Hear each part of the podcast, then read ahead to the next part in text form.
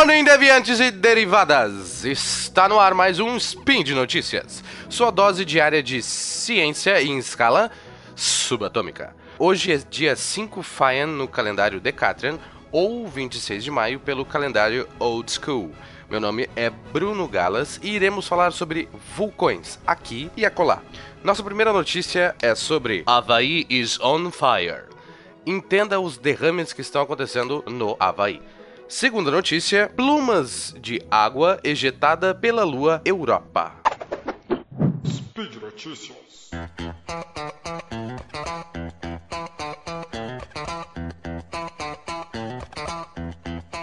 Desde o início do mês de maio, uma série de terremotos abalou a maior parte da Ilha Grande do Havaí, que eu descobri que se chama Ilha Grande do Havaí. Fiquei meio decepcionado. Nessa ilha uh, estão localizados os únicos vulcões ativos de todo o arquipélago que tem origem vulcânica. E, como era de se esperar, tiveram inícios algumas erupções vulcânicas. Fato esse que já levou à desocupação de 2 mil pessoas, pelo menos desocupação temporária, na região sudeste da ilha, so far, porque as podem, podem aumentar a área de desocupação, né? não, não sabemos ainda. Todo esse transtorno, no entanto, faz parte da rotina geológica dessa ilha do Pacífico já há algum tempo. O vulcão Kilauea, o caçula dos gigantes Mauna Kea e Mauna Lua, também na mesma ilha, está em erupção contínua e, em geral, tranquila desde 1983. Então ele não para, não para, não para, não. Para poder entender o que está acontecendo por lá agora, temos que entender o que são, como se formam e do que se alimentam estes vulcões. Hoje no Spin de Notícias. Bom, os vulcões do nosso planeta, eh, e digo do nosso planeta porque nós conhecemos vulcões por todo o sistema solar, desde Marte, as luas de Io e até criovulcões em Europa e em Célados. Mas essa história fica bem longa e daria um bom cast próprio. Hashtag fica dica Fenquinhas. Vulcões são regiões da crosta terrestre onde ocorre o extravasamento de magma, molten rock. Magma esse que, quando chega na superfície, perde voláteis, ou seja, gases e outros compostos mais leves em geral, mudando as suas características físico-químicas, então virando a famosa lava. Portanto, crianças, magma e lava ambos queimam, mas não são a mesma coisa. Existe mais de um tipo de vulcão. O mais conhecido é do tipo do Monte Fuji, no Japão, aquele bem bonitinho chamado de estratovulcão possui um formato de cone, é bem clássico, por onde o magma geralmente extravasa, libera e joga tudo para o ar. Porém, temos vulcões do tipo caldeira, como o Yellowstone, lar do Zé Colmeia, nos Estados Unidos, e quando eu penso em Yellowstone, eu penso em um lugar pacífico, não consigo relacionar vulcões. Uh, editor, eu peço então, portanto, que ponha agora no fundo o, a música Morning Mood, que é bem bonitinha assim e combina com Yellowstone, o lar de Zé Colmeia, um grande, gigante, assustador vulcão. Mas voltando. Uh, existem também vulcões submarinos fissurais, que é um nome absurdo de sci-fi, né? Na dorsal mesoceânica e até vulcões uh, de cone de escória. E o Rebel Cone Scum Volcano entendeu? Rebel Scum. Mas então, uh, que são geralmente menorzinhos, que não, não são tão legais.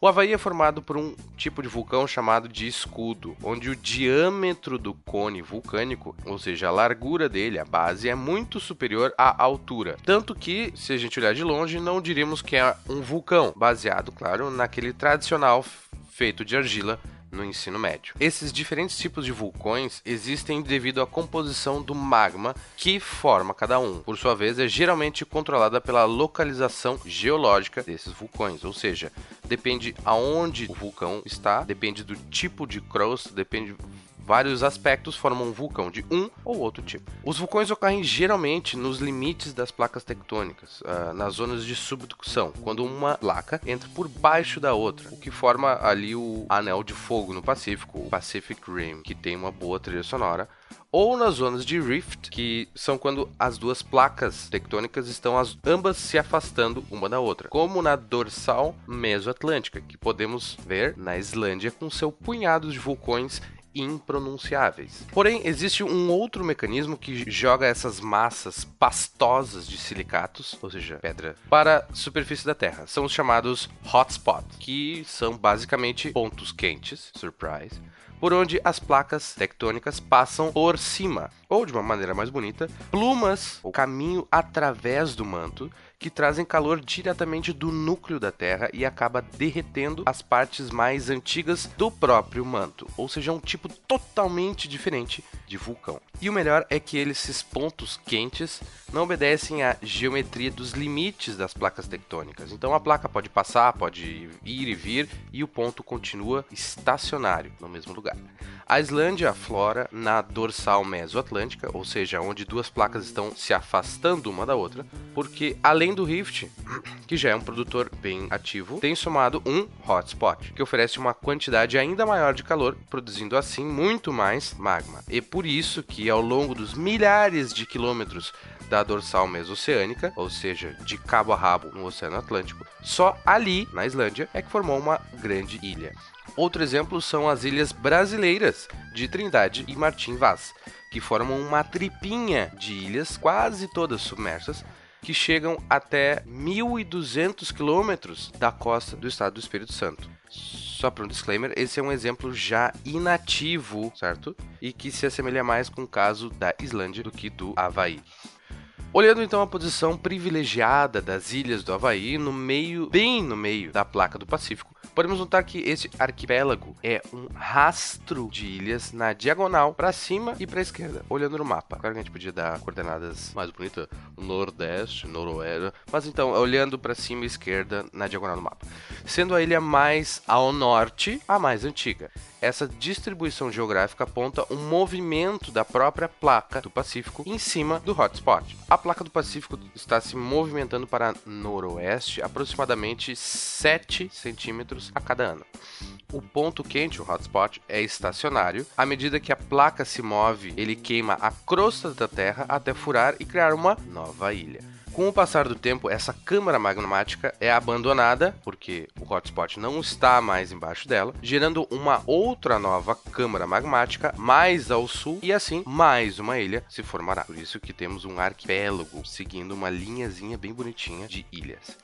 E estamos falando de uma produção considerável de magma. O Havaí possui um pico de 10.200 metros de altitude.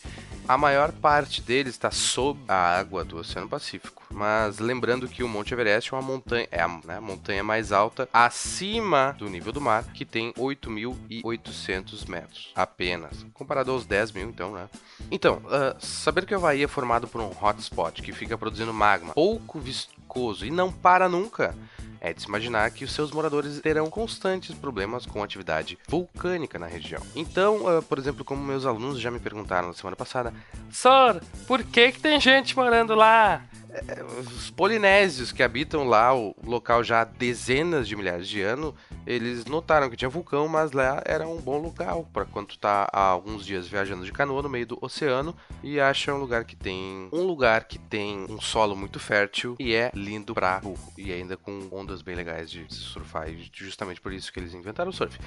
Por isso que eles moram lá ainda. Bom, é, e é isso que vem acontecendo agora. A série de terremotos que antecedem a erupção já dava sinal de que as coisas estavam se agravando.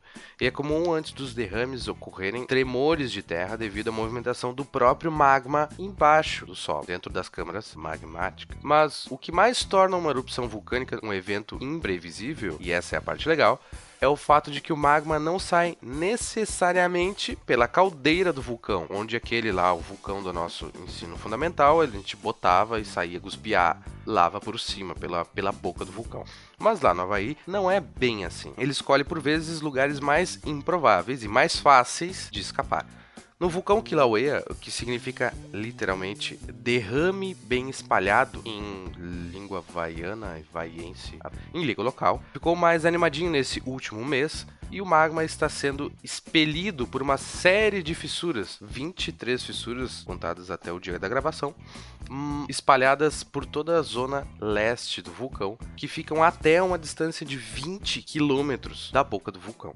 Ou seja, tu tá lá minding your own business, fazendo um churrasquinho e do nada abre uma fissura do lado da tua casa a 20 km de distância do vulcão e começa a jorrar muita lava. Essas fissuras começaram a se abrir durante os tremores de terra, que começaram no dia 4 de maio, e tiveram uma magnitude de 6,9, o que é muito na escala Richter. Os derrames, apesar de estarem em uma temperatura de 1500 a 2000 graus Celsius, e de incinerarem qualquer coisa que encontram no caminho, não são o principal problema. Então, é como se já não bastasse. Então, os gases que são liberados pelas fissuras também são tóxicos e formam geralmente vapor de água, ácido clorídrico e partículas de vidro, de sílica que se nós respirarmos, não podem cortar o pulmão e morremos em alguns minutos. O que é vapor de água ácido e partículas mortíferas é tipo sauna, morte e morte.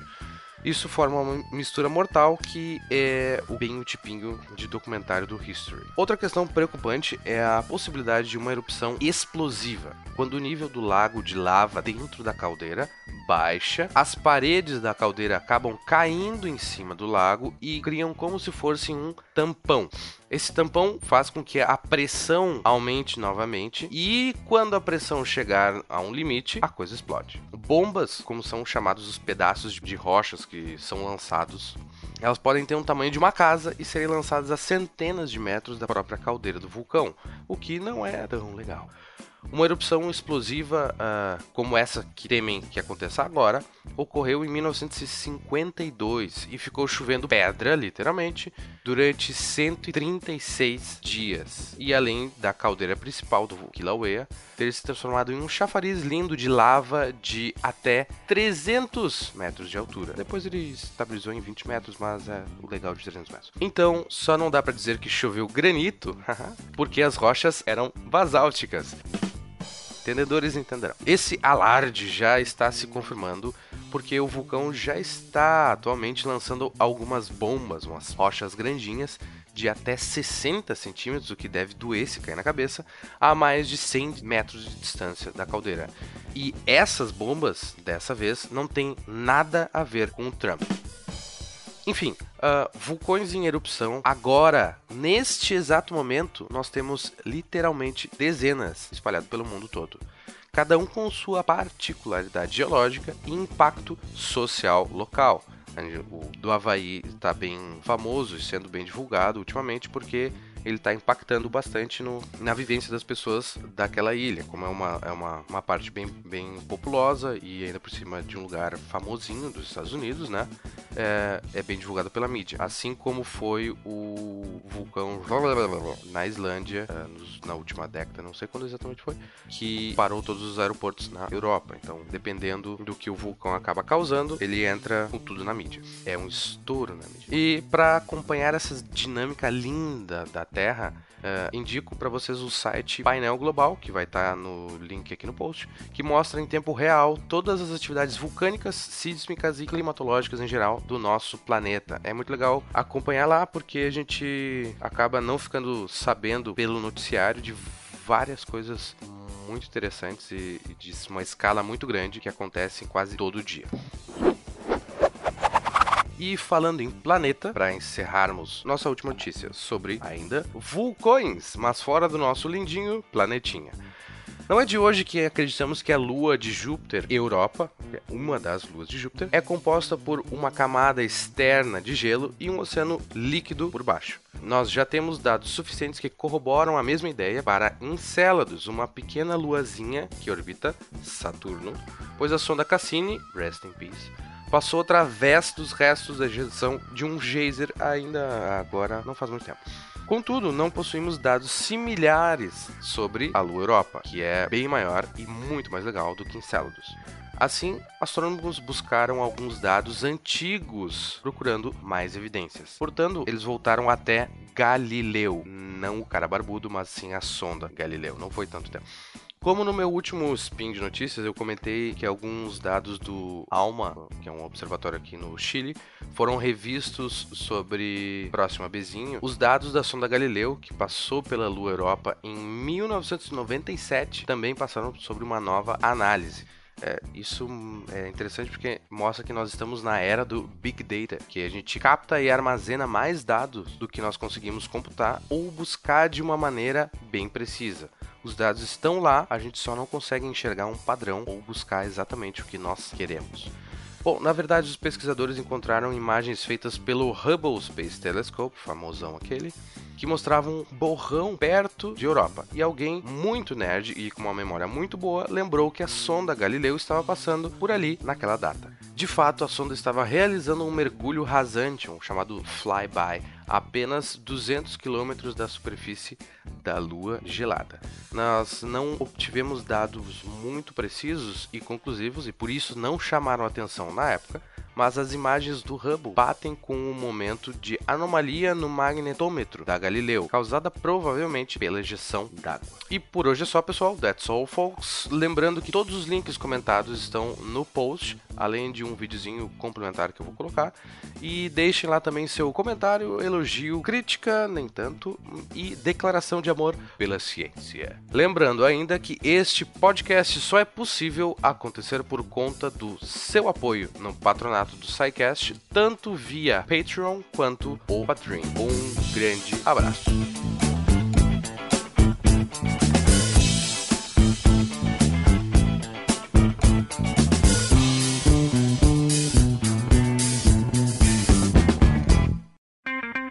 Edição por Felipe Reis.